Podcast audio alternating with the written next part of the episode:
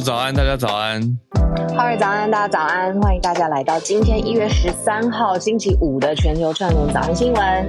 看聊天室发现今天是学测第一天呐、啊，想到高三，哦、没错，高三生，高三生现在正在前往考场的路上，或是有一些人可能刚到，在预备了。然后，或者是你小孩是今天要面临学测的，也就是高中生的家长，今天也紧张，加油了。放宽心，我觉得最好的、最好的心中的想法就是，愿这段期间的准备都可以被反映出来，嗯、就是实力跟准备跟努力都可以反映出来，嗯、意思就是。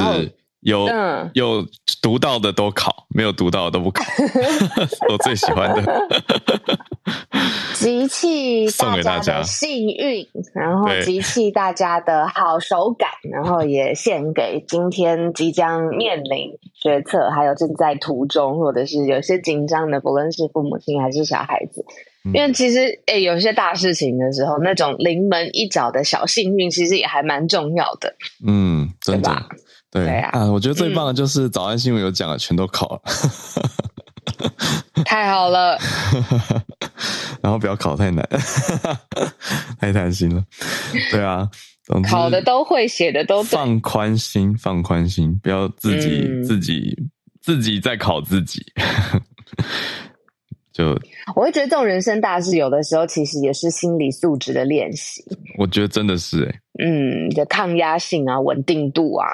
嗯，然后你有多想要一件事情，你之前的准备，但最后得把它 carry 出来，就是在 carry out 这样子。嗯，对啊，嗯嗯嗯嗯，好哦，好，我这个是临时加入的社群体，但觉得很重要，所以要要跟他跟大家讲。我们昨天也看到了一个，嗯，算是国际在社群媒体上面稍有讨论的，蛮多讨论的一个题目啦。嗯嗯嗯、有一有一本书，呃，我我还应该还中文版，我看它就是英文版上市了，是哈利王子的自传，叫做《Spare》。对，嗯，中文媒体是翻译成“备胎”，可是如果中文出版社还没有出的话，因为 “spare” 这个字也可以有很多寓意嘛。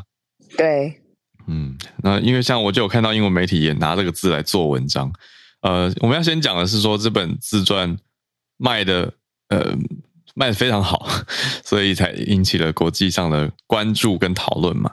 那有媒体就用了 “spare us”。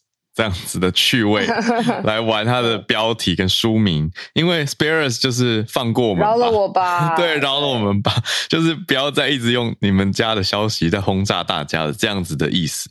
然后我觉得媒体这个下标，要经济学人，经济学人下的这个标也是英国的媒体嘛，啊，就还蛮趣味的。不过讲回来，spare 这个哈利王子他的讲家里面的事情的这本书呢，是卖的非常不错，所以受到媒体的关注。那到底多不错呢？是在英国，它的单日的销售呢，在历史上面仅仅输给《哈利波特》，你就可以想象它的这种大家会想看、想了解这样子。哎，对对对，没错没错。然后它因为在现代出版嘛，那它就有精装版、嗯、有声书，还有电子书。反正就是它的那个销量已经超过原先书商或市场上面的预期了，嗯、所以这是一个非常好的成绩。但是里面有多少是真的好奇八卦，应该都有吧，对不对？然后或者有一些是嗯、呃，想要在里面想说，哎，你看这些这些王室的生活跟一般小老百姓，你知道中间差距到底多少呢？这种好奇的角度，然后去了解，嗯，对呀，嗯嗯嗯。嗯就是我们昨天有看到开卖记录上面已经呃仅次于《哈利波特》的销售量，就是哈利他自己的自传，对，Prince Harry 的自传，没错，中文版真的还没有相关的消息啊、呃，只看到英文版是由兰登书，就是企鹅，呃，Penguin Random House，嗯、呃，所出版的。那现在暂时中文版是翻译成备胎，英文原书名就是 Spare。嗯，啊、呃，这次销量统计有包括到美国、加拿大、英国的纸本精装，还有另外线上的话或虚拟虚拟出版、数位出版有有声书，还有电子书，全部加在一起。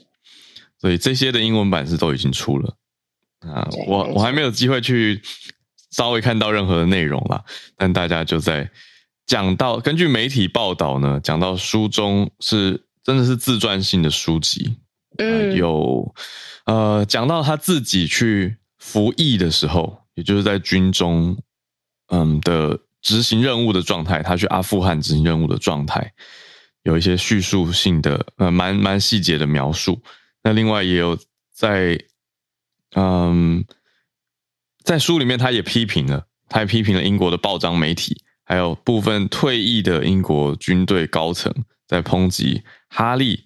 说他把他杀害在军中任职的时候杀害的人数公诸于世，等等等。那他就反而更细节的描述了他在军中实际上是做了什么样的事情。所以除了在军中的事情以外呢，那也分享了他自己的 生活生平。那当然也有讲到王室的内容啊，还有他跟他太太就是美国女演员啊、呃、Meghan Markle 之间的关系。所以大家，我觉得人心 有八卦的成分，所以这个书卖的好，对啊，嗯，所以看到有一个有趣的对比对标对象，就是 Michelle Obama 当年的自传，二零一八上市的时候，嗯、现在已经卖一天就卖超过一百四十万本了嘛。嗯、那 Michelle Obama 那本书当时是一个礼拜才达到这样的销量。哦，哇塞！嗯，所以媒体关注度跟效应相比之下，现在这本是更猛的。可是你觉得，如果是我英国当地的销量，我可以理解。嗯，海外的销量也有好奇心。呃，当然这也可以想象得到，很符合逻辑。可是会不会出了英国之后就明显的落差？你觉得？但以这个对于我皇室的好奇来说，以美国跟英国人口来讲的话，人口比例是很悬殊的嘛，一定是美国比较大。嗯、可是以这个销量来看，我觉得应该是已经国际化了，就是这个八卦已经国际化了，大家的关注度应该是超过很多。不然的话，Michelle Obama 第一夫人应该美国销量要一开始就超猛。对啊，真的是，嗯嗯。好，这是我们今天掌握的第一个社群，跟大家聊一聊，就是诶，现在大家在买什么书？这个年代还有人在买书，然后现在呃各种形式的书，有声书、电子书，大家还是有兴趣的。那大家看的是哈利王子的这个 Spare，没错。好，那我们今天来关注今天选到的四个题目，我们刚才是选了一段时间啊，选出来今天跟大家一题一题来跟大家分享。第一题是。美国来到美国的现任总统拜登家，应该说这是美国近期的大消息，这几天都在看哦。就是拜登家清出了机密的文件，现在是沸沸扬扬的，有非常多非常多的观点讨论解释，太多了，跟大家讲一下美国现在的大消息。第二题继续讲美国，这次来到调查单位 FBI，他们介入要打击一个海外的。海外势力影响到各国，特别是对美国呢，讲的是中国的海外警务站。我们之前说过，中国在海外设置的警察局这样子的概念的设施机构，现在美国 FBI 是要介入去打击了。第三题的是一个很有算有意思的消息吗？我们过去常常都在讲世界首富啊，前几名有钱人，但是现在有一个新的世界纪录是 The World's Biggest Loser。嗯，我们如果讲到 loser 的话，现在世界上最大的 loser 是谁呢？就是损失最多钱的，也是一个金氏世界纪录。嗯，呃，我我还没看是不是金氏世界纪录，我刚顺口讲的金氏，但总之它是一个 world 世界纪录。OK，它就是一个世界纪录，那就是。Elon Musk，Elon Musk，他现在打破世界纪录，是世界损失最多财富的人。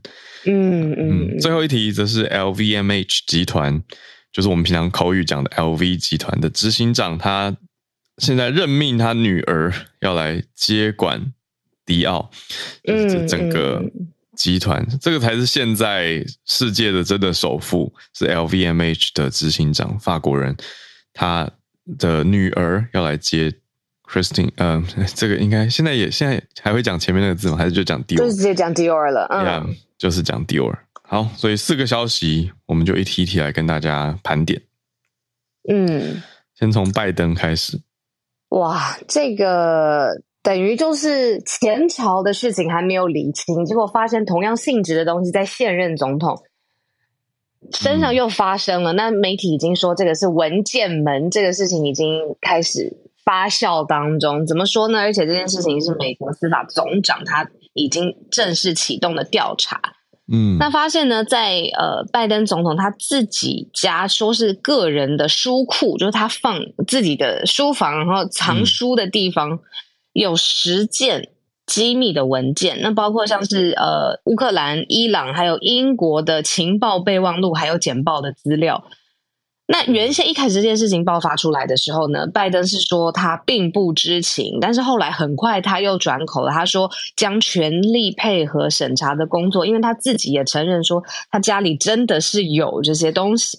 那他自己承认的范围也不太一样，就是说，呃，他发现说自己家里面的书库的机密的文件，发现是他担任副总统的时候，他之前担任过副手嘛，嗯，呃，Barack Obama 的副手的时候，他的文件，他说他承认，那的确是落在他的车库当中了。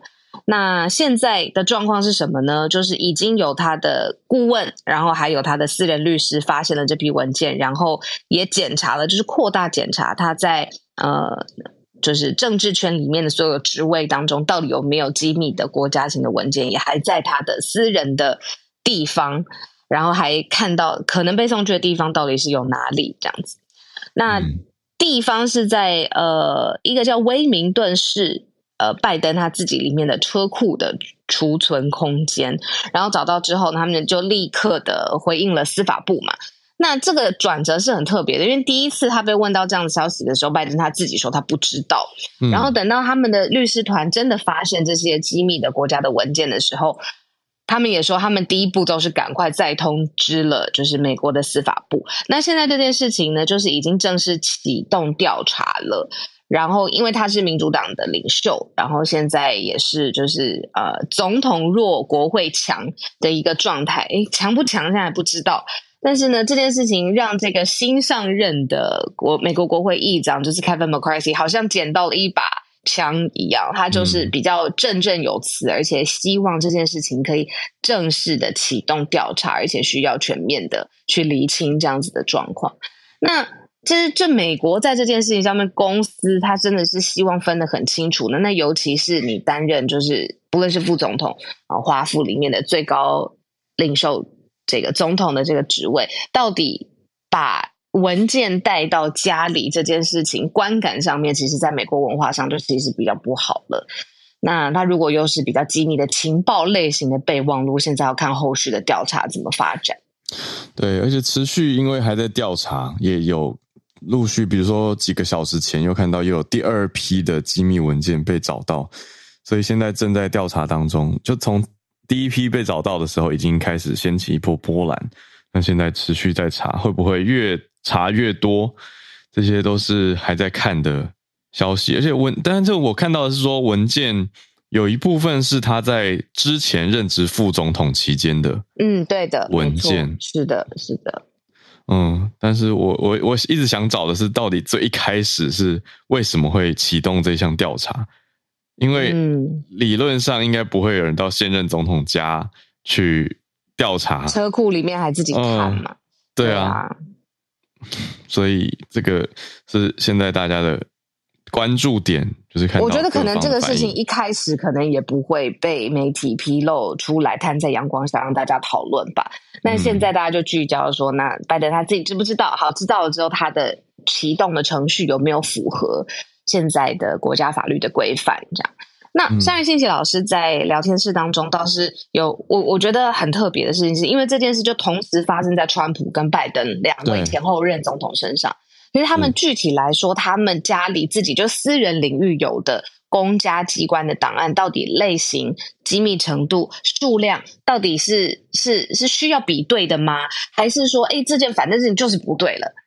嗯、那我就觉得倾向前者，要看一下它的性质是什么。那现在这些都还在调查的范围当中。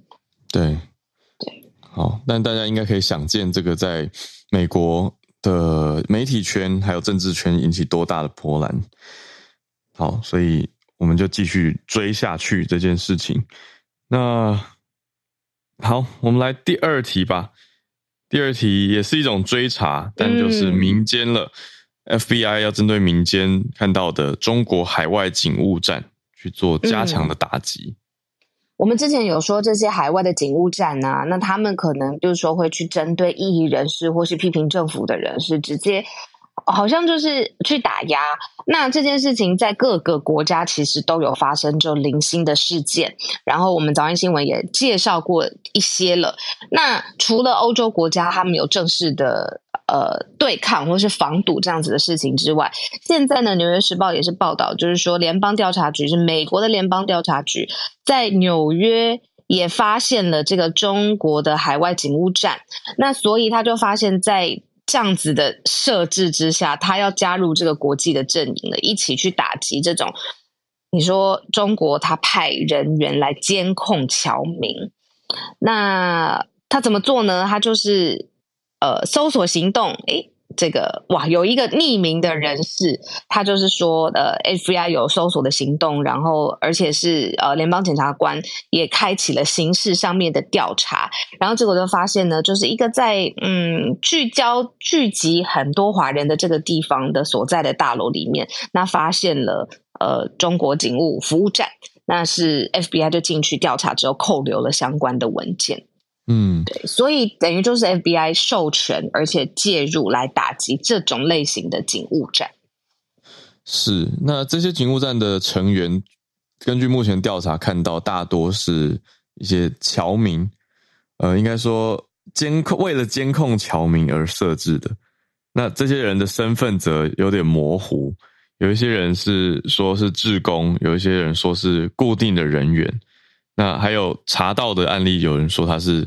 这个负责这个站的主任，当然警务站是我们呃看媒体归纳的一个用词了，在当地呈现的似乎是不直接叫做 police station，但呈现出来的就是在大楼里面啊，或是一些单位。嗯嗯，因为因为媒体报道就是用的字眼比较重，它就是监控。或者是呃监视这些海外的侨民，就是中国人，但他在其他世界各地的国际城市生活的这些人，那他们到底有没有反政府啊、攻击政府或抗议政府的事实？嗯，那中国驻美大使馆有做就此调查或者相关的报道做一些回应，他说是中国的侨民很乐意帮忙而提供的空间，意思就是说这些地方不是政府设置的啊，而是民间去组织的。那 FBI 则是去等于等于在调查这件事情到底是真是假，嗯嗯，所以现在是还看到还在调查。那《纽约时报》为此写了一篇长篇，就在讲这些相关的调查跟过去的一些记录等等。那其实也不止《纽约时报》，像 CNN 就有报道说，其实这种呃警察站站呃就警务站，对呀，不会说是自己。光明正大说是警察局，因为不可能在海外去设置这样子嘛，就是警务站。其实在，在呃海外已经有超过百所了，然后他们就是监视跟骚扰。这个是 CNN 的报道。那那 CNN 呃报道中国，当然有他们一定的角度，但是他们就是用监视跟骚扰这种字眼，然后来看看世界各地不同的中国人他们要面临的压力。嗯，反过来看。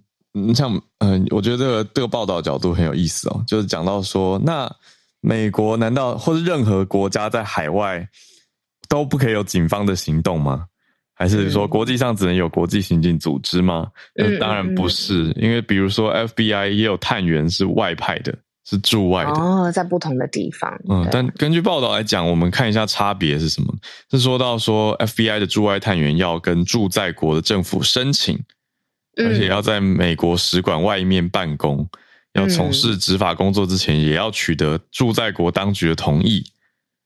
嗯、那反过来的话，像是如果我们看中国在海外，在意大利是有做类似这种联合侦查，意思就是政府是知情的。嗯、但是现在这次的事件，大家主要在调查的是这种民间的警务站没有跟政府通报或者是申请。嗯所以大家会觉得，哎，这个到底是民间还是个个人行为，还是说是官方指派，但是不跟政府通报？嗯嗯嗯嗯。那国际上面就是像荷兰或意大利，他们的出手是比较呃直接的，他们就是直接拘捕在在海外设置警务站的这些人，这样子。嗯、那现在就是美国他们有进入这个大楼呃设置的。呃，警务站里面调查，然后把相关文件扣留走。那之前我们报道过一个角度是更特别的，就是他呃有点鱼目混珠吧，就是外面他让大家觉得这是一个可以服务侨民的地方，提供一些行政服务，因为真的是跨国生活有很多复杂的事情要处理嘛。嗯、但是结果没想到，他实际上面做的事情是监控。那这个其实也是造成很多欧洲国家想要保护或者是呃有一些反感的地方。是，好。那这是我们掌握到第二则的消息，第三则，嗯，相对轻松嘛，对当事人来说应该是不是很开心的一个消息，就 Elon Musk 本人，但是大家看是有一种哇，我们出了一个 The World's Biggest Loser 啊，现在打破世界纪录的一个新报道，是 BBC 的报道，讲到 Elon Musk 他因为近期的资产大量的缩水，所以他现在损失的记录。哦，真的是 Guinness World Records 啊，的确是吉尼斯世界纪录。好，他现在算下来已经是超越了日本的企业家孙正义之前的记录。哎呦喂呀！是，那现在是 Elon Musk，他是损失最多的人。主要就是因为特斯拉的股价在二零二二年的时候下跌的幅度太大了，嗯、就是去年的时候一口气下跌，你综合看超过百分之五十了，来到百分之六十五。然后特斯拉，你知道他交付的这个。呃，时间点，然后业绩表现都不好，怎么不好呢？就是其实每华尔街每一次都会给这个特斯拉的表现一些预期，那低于市场上面这些分析报告的预期，其实就是，其实这是一个人之间的预测心理的游戏。我们就讲游戏会不会太 over 了？好，一个机制好。然后呢，它其实呃低于华尔街分析报告，就是其实就是表现不好这样。那所以它的财财产上面的损失呢，刚才浩尔有说是超过孙正义，就是日本软银的创办人，那他打破的就是个人财产损失的世界纪录，嗯、不不轻松。呃，对他而言不轻松，可是对我们而言，就是已经难以想象这个他赚到的财富，然后又失去这个财富，但是。数量上、金额上已经超过认知边界，我的感觉是这样。对，对呀，他这个财损的算法，就像小鹿刚刚说的，因为是算股票的市值啊，所以说这个特斯拉的股票一旦涨回来，那它又会又会赢回来的概念，就是这些不是直接真的在他口袋里面或是银行账户的钱，但是这个市值的估算。嗯看来就是非常非常可观、非常惊人的，所以我们现在讲，呃，完整说起来，它这个纪世界纪录叫做个人财产损失的世界纪录。嗯嗯，而且跟我们待会讲的最后一题新闻有关系哦，就是是去年底的时候呢，马斯克他就不是世界首富了。那世界首富是谁呢？就是 LVMH 集团的大股东 Arnold。他是就是现在的世界首富，那他的身价估计，这是富比士的数据，一千八百八十亿美元。马斯克现在是一千七百八十亿美元，反正就是五兆左右，五兆，我失去数字感了，五兆四千亿，五兆七千亿，这个对。五兆是多少钱？边界啊、我没看过钱。五兆左右，对。五兆到底是多少钱？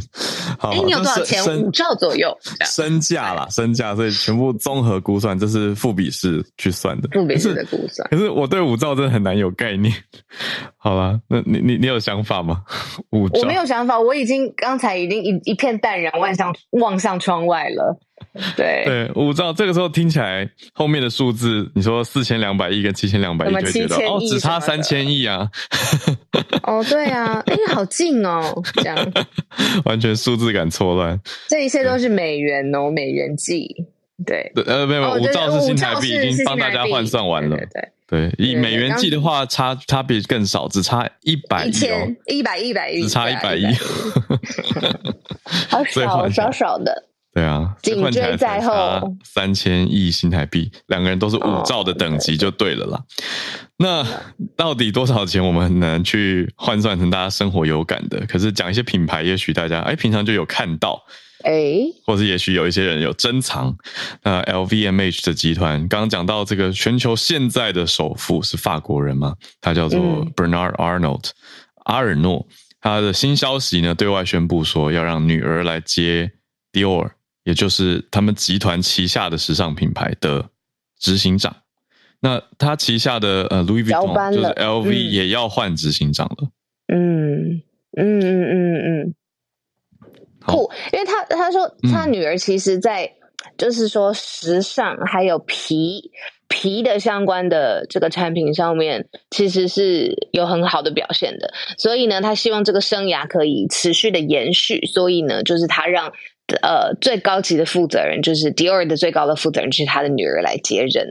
那里面它有不同的品牌，然后不同的嗯负责人，所以媒体用这个高层洗牌这些字眼来讲说，哎，现在 LVMH 集团可能里面不同的产品线的负责人现在有一轮新血上任。那我倒是看到，就是呃，执行长就是我们刚刚说到最大股东，然后也是执行长，他的女儿。很有气势诶，我看到了这张照片，他的名字戴尔芬皱眉头吗？整个气势，呃，他怎么 carry herself？对、嗯、我就觉得，嗯，时尚品牌迪奥现在由他来接管了。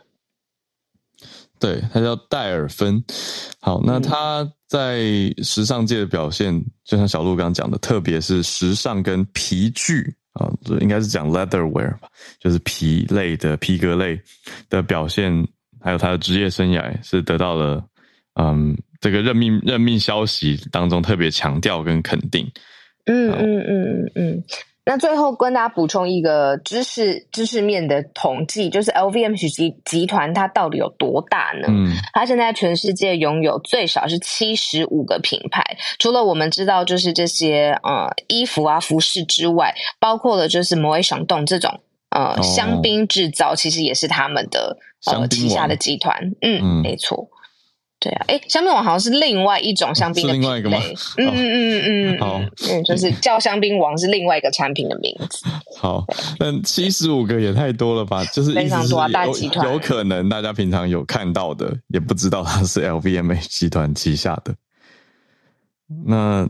呃，有一另外一个有意思的数字呢，是阿尔诺他的五，他有五名子女，五名子女都在 LVMH 集团当中任职，嗯、而且是任要职的事业。嗯，是的。嗯、那戴尔芬自己就是这个女儿呢，是二零一三就开始在 LVMH 集团当中任职了。嗯嗯。那她本来是在 LV，就是路易威登担任副总裁，她负责品牌的产品活动。那她也担任过迪奥的副总经理，那现在是回去全面执掌，对，成为迪奥的高更高阶的主管。好，现在时间刚好来到八点三十一分，我们邀请所有的朋友可以举手上来跟我们分享。那我在这边真的是要说不好意思，因为有的时候举手的时候，呃，人员蛮踊跃的，那就是有的时候我也是一些胖手指，有的时候如果不小心。挪移这边真的是很抱歉，不好意思，先说一下，我在那个这个后台有的时候平台上面有些混乱的地方，请大家多多包容。对，嗯嗯，我看到哦，想我补一下，香槟王是东北北利侬，东佩利侬是不是？对啊，我也印象是一个别的，对，唐贝里农神父在修道院酿出来，然后后来成为了一个品牌，东佩利侬。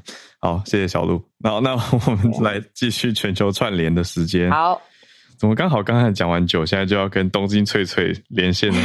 翠翠早安，早，嗨嗨。可惜今天不是讲酒啊，那个东佩利没有，我自己想要叫东佩利，本来东佩利先来一瓶，哦，没有来开玩笑。好，那个呃，今天想讲什么？今天想什么？很想讲酒，但是讲酒可能今天这个时间就来不及。好，我今天要讲的是呢，哎，要讲酒，大家可以来我店里，我们可以慢慢聊。好，宣传一下，就是呃，我知道其实像那个浩小路应该都是拿 iPhone 嘛，然后其实应该你们都有那个所谓的，就是配 iPhone 的那个 iPhone Watch，就是那个智慧手表吗？手表，对，现在没有，但但过去有。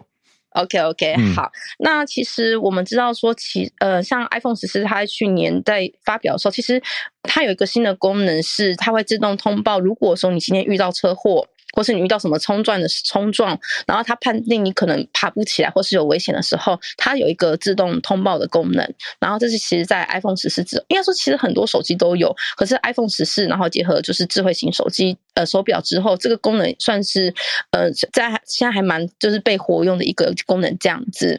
那 NHK 呢就报道，其实从去年开始，自从 iPhone 十四之后呢，这个功能其实在日本其实有造成了一些小小的，嗯，算是问题嘛，就是一个讨论这样子。哦、问题，嗯，对，那就是。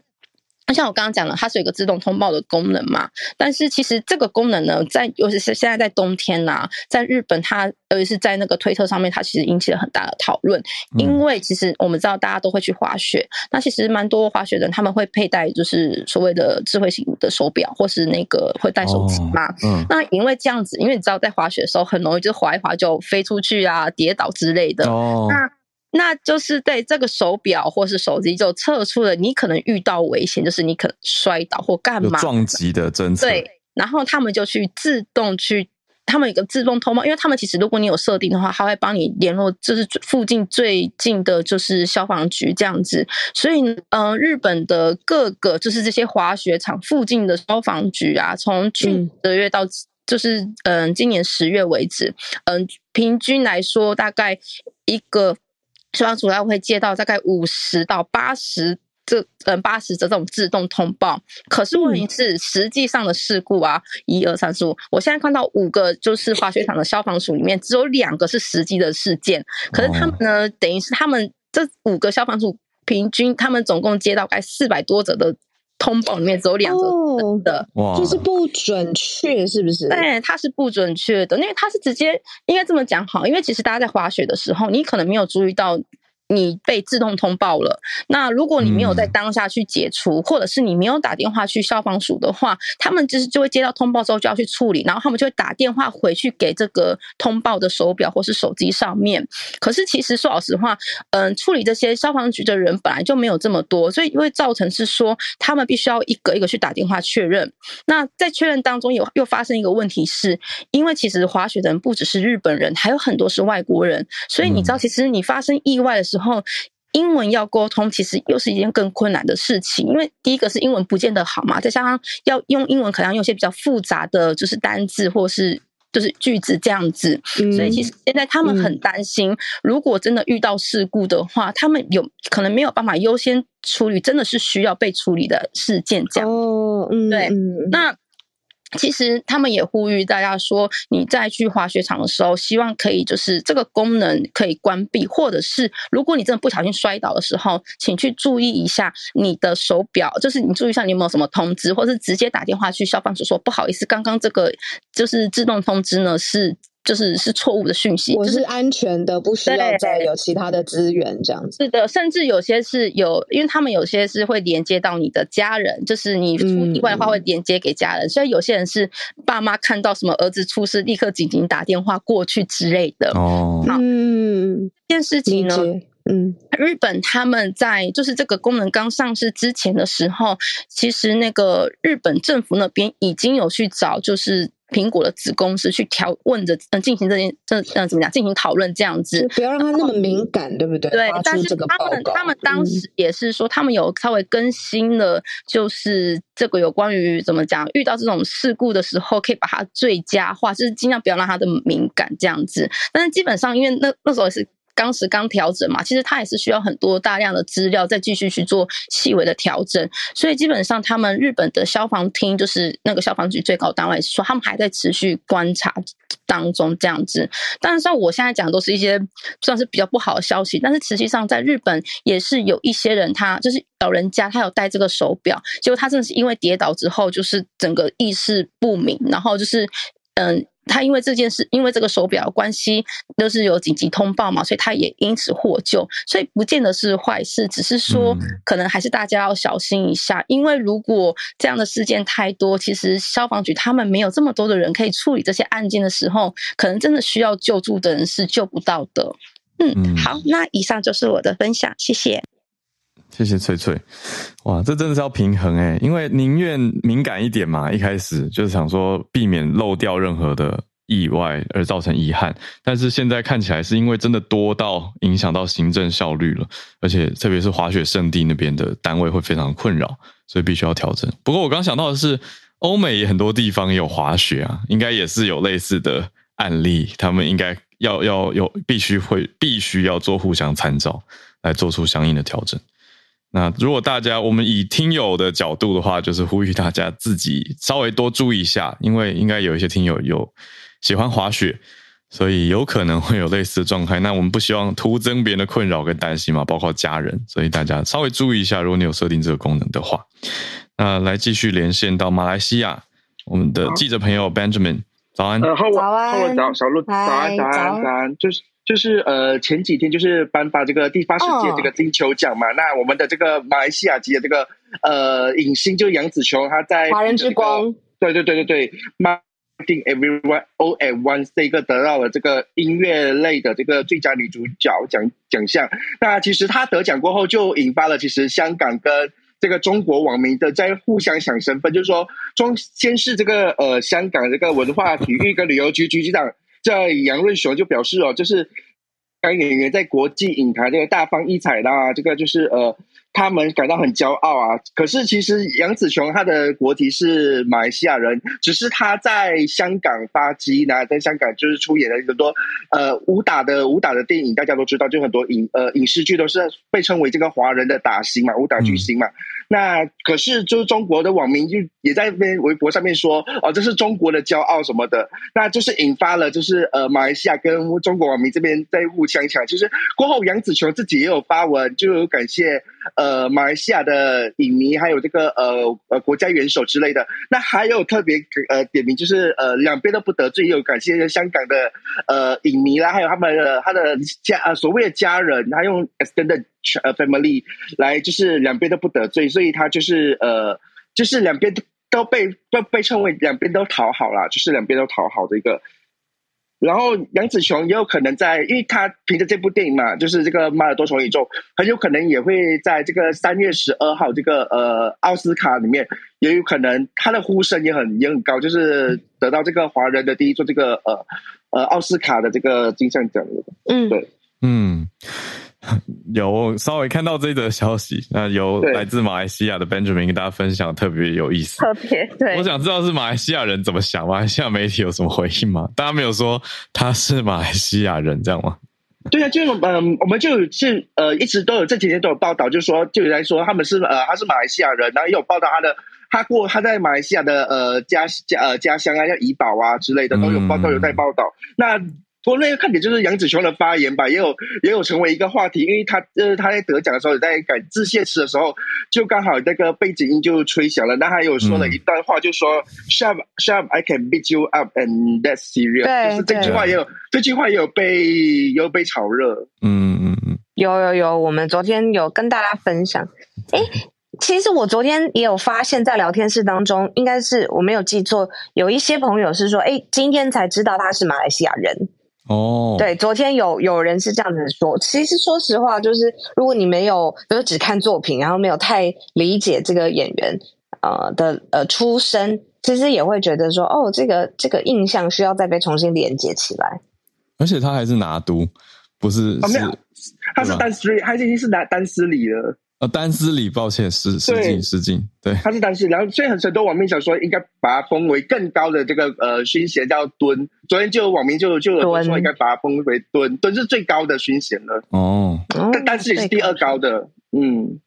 嗯嗯嗯，哇，谢谢 Benjamin，这真的是要来 Benjamin 来说，哎，觉得好有说服力，非常的，因为在台湾的对台湾的语境跟新闻里面，我们其实很少听到单词里，很少听到蹲，更少听到蹲，对，这个也是台湾可以再多了解马来西亚的制度。哇，谢谢谢谢 Benjamin Benjamin 的分享。好，我觉得我们转换一下心情，因为接下来，对啊，朱小安要跟我们聊的。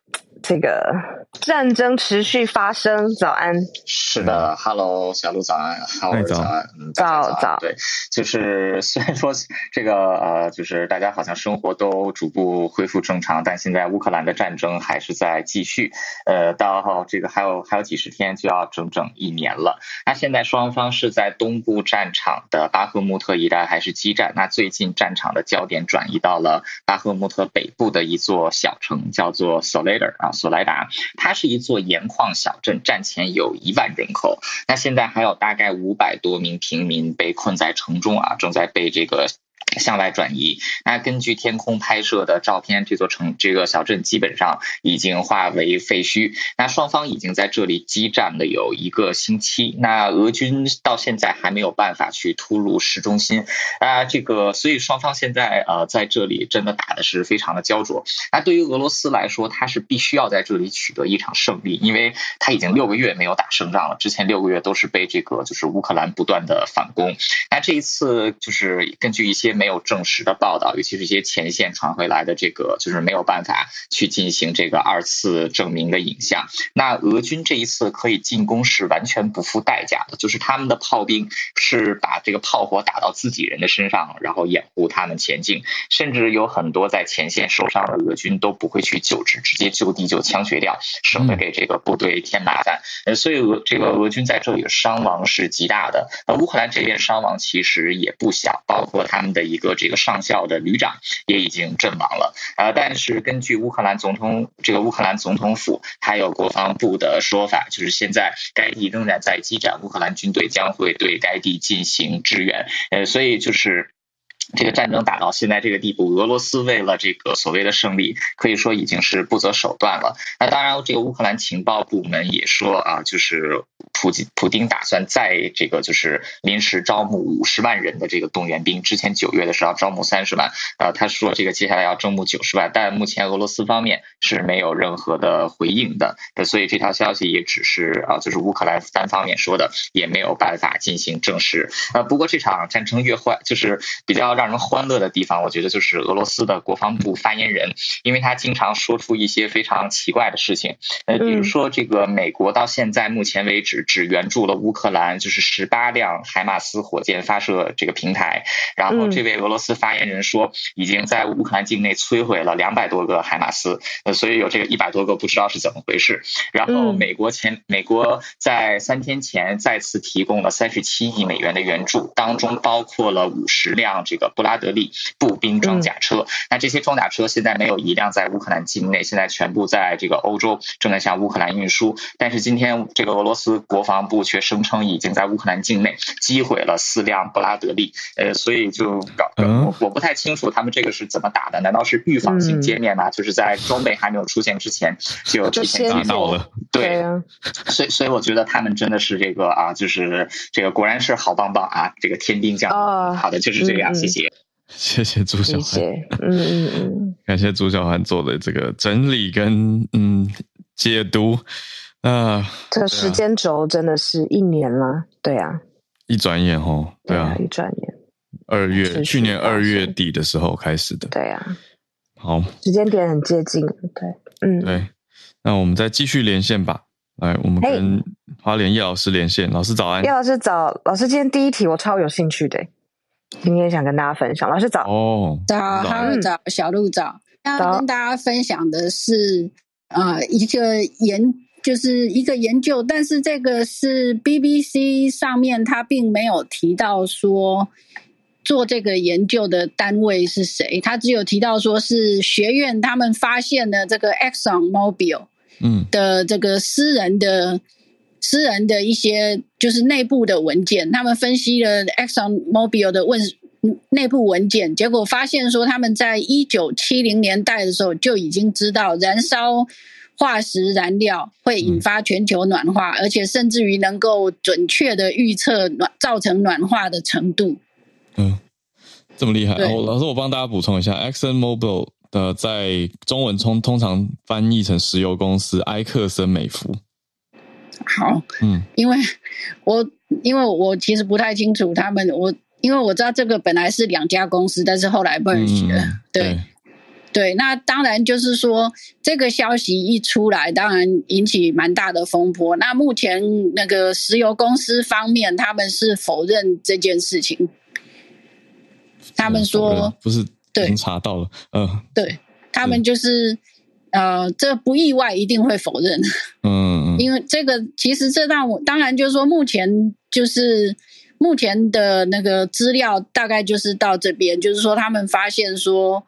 那个呃，事实上，石油公司早就知道这件事情，但是他们对外一直不断的在质疑这些所谓的气候科学家的发现。嗯，那当然听起来是非常的糟糕。那公司会否认，其实也不意外。其实这个让我想到，就是当年呃那些那个香烟公司。被发现抽烟会导致癌症，嗯，就是他们早就知道抽烟会导致癌症这件事情，嗯，所以接下来这个风波还会持续多久？我想就继续追踪吧。不过以技术上来说，一九七零年代跟八零年代真的很早诶，那个时候就有办法做这么精准的预测。对，但是。呃，我不晓得大家有没有看过那个呃，Leonardo DiCaprio 曾经有一个纪录片，嗯，那个纪录片刚好好像刚好是在川普当选的前后那个放出来的，我忘了那个纪录片的名字叫什么了。它里面其实有有提到说，在更早的时候，其实就已经有人预言说，燃烧化石。哦，对，Before the flood，洪水来临前，对，洪水来临前，那里面其实有、嗯、有截取一个，有截取，就是当年可能是比这个一九七零年代还要更早，但是早多少年就不知道。就是提到说，当时其实就已经有人在预测说，燃烧化石燃料会造成这个气候的变化。嗯，但是当时大家都选择忽视。哦。嗯，但现在也已经成为一个主流，对，也很难一时逆转了。不过现在现在大家是很努力在探讨说怎么样更节能、更环保，这是现在。对，那想说，因为看到这个新闻，虽然我目前看到只有 BBC，然后还有那个。还有我自己有在订阅的科学新闻有提到，好像 New York Times 也有提到的样子啊。但是我觉得应该是相当重要的，所以想跟大家分享。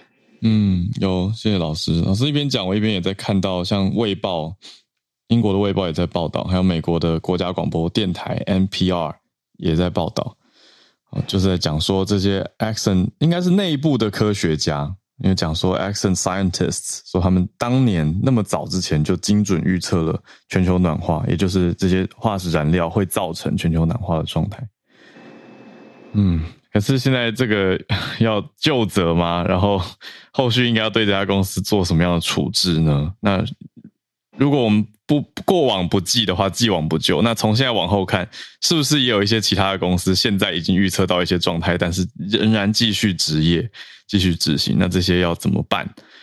这个好像是现在当代可以去思考跟应对的一个问题。我不知道老师怎么想。好，那就 谢谢老师今天带来这个消息。我，我想，嗯、我想可能会引发一些究责的行动。毕竟，如果能够确定他们早就知道的话，那这也就是为什么他们要忙着否认。嗯。如果用七零年代算，到现在已经过五十年了，是五十年前就已经知道了。那这种五十年来的这些商业运作的利益，很好像是不是很难救责，对不对？就是我的意思是说，难道要他现立即倒闭，然后吐吐出五十年来的所有的商业利益吗？不太可能这样办嘛。那到底怎么办是最适切的？好像会是一个重点。如果以嗯。如果以香烟的例子来看的话，未来可能会有一些政府决定要告他们。嗯、哦，政府控告。嗯，了解。好，所以有可能会是这样看。哦，香烟已经有潜力了，就是对香烟有非常多的潜潜力，就是美国的许多州的州政府，嗯，都跟这些这个烟草公司杠上。然后也都取得了一些胜利。嗯，了解。好，那我们就可以继续看下去。这个埃克森美孚现在最新爆出来的这个内部文件状态。谢谢老师。来，我们今天最后的连线来宾是 Clifford。Clifford，谢谢你来跟大家持续的分享消息。你今天要跟大家聊聊什么呢？早安。好，呃，我先呃早，我先补充一下刚刚翠翠说的那个，就是 Apple Watch 跌倒的那个事情啊，嗯、就是除了 Apple Watch 之外，呃，Google Pixel 跟 iPhone 呃十四系列，他们也都有车祸侦测，有点类似，就是靠着去抓那个加速度这样子。那所以如果你有启用这些功能的话，呃，假如真的还有跳出那个选项问你说，呃，你现在是不是呃有发生车祸啊等等？那当如果你有注意到，然后你人其实没事的话，就是都要记记得按取消哦，不然他就真的会打电话出去。其实类似的新闻在美国也有看到不少，就是讲说他们一天到晚接到那个电话，其实根本都都没事，然后可能。另外那边就是一起一些欢乐的声音，这样，但其实根本就没事，这样对，所以 大家要注意一下。好，那今天要讲的这个事情是，呃，如果是在美国的听友，不晓得你有没有就是因为这个东西受到一些呃呃干扰，就是美国的呃航空公司在礼拜呃三的时候，嗯，有一大堆的航班全部都被 cancel 跟 delay。但这次不是因为像之前的 Christmas 那时候的暴风雪，这次是因为有一个毁损的资料库的档案。那这个毁损的资料库档案呢，所以都不晓得算不算科技新闻啊？就是 呃，它是一个叫做 Notice to Air Missions 这个系统，那他们会缩写叫做 NOTAN、嗯。呃，那这个系统呢是用来就是呃通知说，比方说呃跳伞、航展。或者是滑翔翼，或是有没有一些微型的飞行等等的潜在危险，来去通知这些飞行员。那甚至包含，比方说，如果有载有国家元首的航班啊、跑道啊、滑行道，如果有封闭的话呢，他们也都会就是透过这个系统来去传播这个讯息，这样。但就是这个系统在呃礼拜。二的，就是美国时间东岸时间礼拜二的下午三点的时候呢，FAA 也就是 Federal Aviation 呃 Administration 他们的那个联邦航空管理局，他们就发现有一个回，就是档案资料库有毁损的状况。那当时他们就采取了，就是就实际上就不太办法用嘛，他们就采取了一些别的 workaround，比方说就是利用呃电电话的方式来去通知协调这些飞行人员这样子。那因为三点的时候还是很多航班蛮多在飞行的状况，所以他们就当时还在争，还在找这个问题到底是什么，那就没有做出立即的呃处置，这样他们想要就是调查原因，但一直都找不出原因。那最后呢，呃，我我来我来问看看，就是浩尔跟小路，如果你今天电脑出了点问题，然后呃，可是你现在在工作中，那你反正你现在还你的工作还是可以做，只是就是电脑出了点问题，那这时候你会做什么？不是要重新开机吗？对，你会重新开机，对不对？就是你会想说，嗯、那我就找一个比较没有那么紧急的时候来重开机看看。对啊，他们就做了一样的事情，他们就决定说，好，那我们在礼拜三的早上，在所有飞机都还没有就是要开始大量的起飞之前呢，我们重开机。哦，但这是一个很重大的决定，因为他们这个系统要重开机要花九十分钟。哇，那他们就真的重开机了，所以他们最后就在呃。礼拜二到礼拜三的这段期间，在在 overnight 的状况下，他们就重开了这台电脑。但重开了这整个系统之后，呃，虽然后来它确实是回到线，回回就上线了，可是它的功能还还没有完全的恢复，以至于他们最后就在礼拜三的早上，东岸时间早上七点到九点这段期间，ground 所有的飞机就是全部都不能起飞。Oh. 那最后导致一千三百架的飞机，然后超过。一呃，超过一万一万的班次的飞机是全部都 delay 的。那这次堪比，就他们他们就是在航空业，他们看他们说这次的这个影响程度堪比九一一那时候的状况。因为就是非常大规模的，就是、嗯、就是全部都变这样子。那最后他们就说，他们目前为止调查的初步原因是，他们发现了一个毁损的资料库档案。那他们那个时候有启用他们的备用系统，就是来去做这件事情。但他们后来发现，其实备份系统里面也有一个损坏，同样的损坏的资料库档案。可是他们初步是有排除说这，这这不是 cyber attack，他们不是就是那个恐呃不呃不是那个骇客入。入侵这样。嗯嗯、那呃，有有有一些消息来源就说，他们觉得这其实就是凸显了这套系统实在是太过老旧了。就是，嗯，你想一下，从开机要九十分钟，真的很久。那呃，然后他们就那这个消息来源就讲说，每一次在处理这些飞安之类的事情啊，或是哈呃，比方说整个飞行系统的更新的时候，通常这个系统都会被推到很后面的优先顺序，因为。没有去更新它，它也运作的好好的，那大家都不太重视。嗯、那他们就说，这一次的事件过后，他们觉得说，应该接下来大家就会比较重视这个东西，然后会放比较多的钱在这个上面去投资，这样。所以这是，这这个今天要分享的新闻。嗯，谢谢 Clifford。好。今天时间也刚好差不多告一段落。那今天特别谢谢翠翠、Benjamin、叶老师还有 Clifford 带来的很精彩的串联。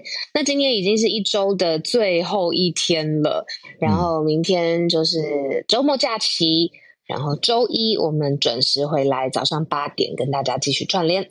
对，也在帮学测考生跟家长加油一下，因为今天第一天之后还有接下来的要努力。但是无论努力的结果如何呢，就放宽心，然后好好休息。礼拜一早上欢迎继续来加入我们的串联，我们就在这边跟大家说一声拜拜。对，我们周一再见，拜拜。